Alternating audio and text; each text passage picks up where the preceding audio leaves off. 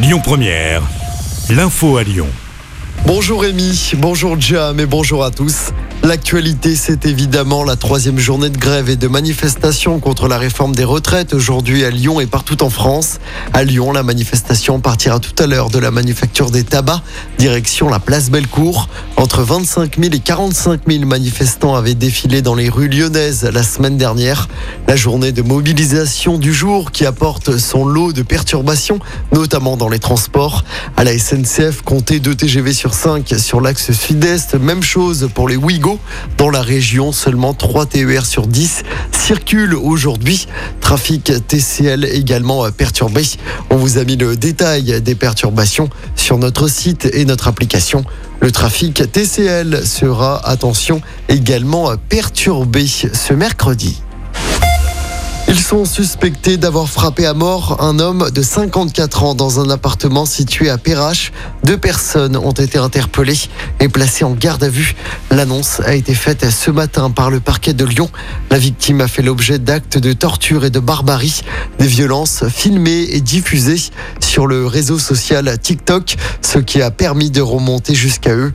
Une autopsie est prévue tout à l'heure. L'enquête se poursuit du chef de meurtre en bande organisée afin de déterminer les circonstances et le mobile des faits.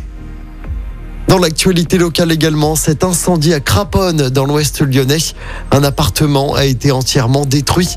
Appartement situé avenue Édouard Millot. Le feu s'est déclaré dans la nuit vers 2h30. Le feu a pris sur le balcon de l'appartement. Une bouteille de gaz se serait embrasée avant d'exploser. Il n'y a pas eu de blessés.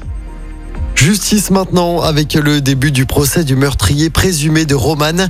Cette étudiante de 21 ans avait été tuée par son voisin pour avoir fait trop de bruit pour fêter le déconfinement.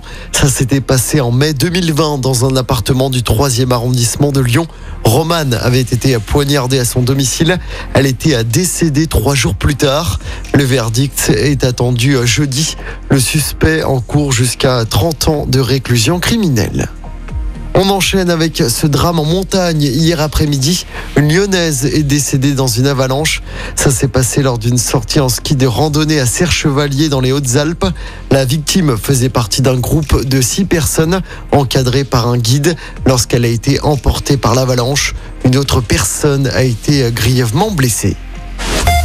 Allez, on termine avec un mot de sport. Le Loup se renforce. Martin Page-Rollo s'est engagé pour deux saisons avec le club lyonnais.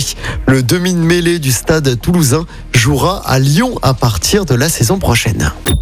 Écoutez votre radio Lyon Première en direct sur l'application Lyon Première, lyonpremière.fr et bien sûr à Lyon sur 90.2 FM et en DAB+. Lyon Première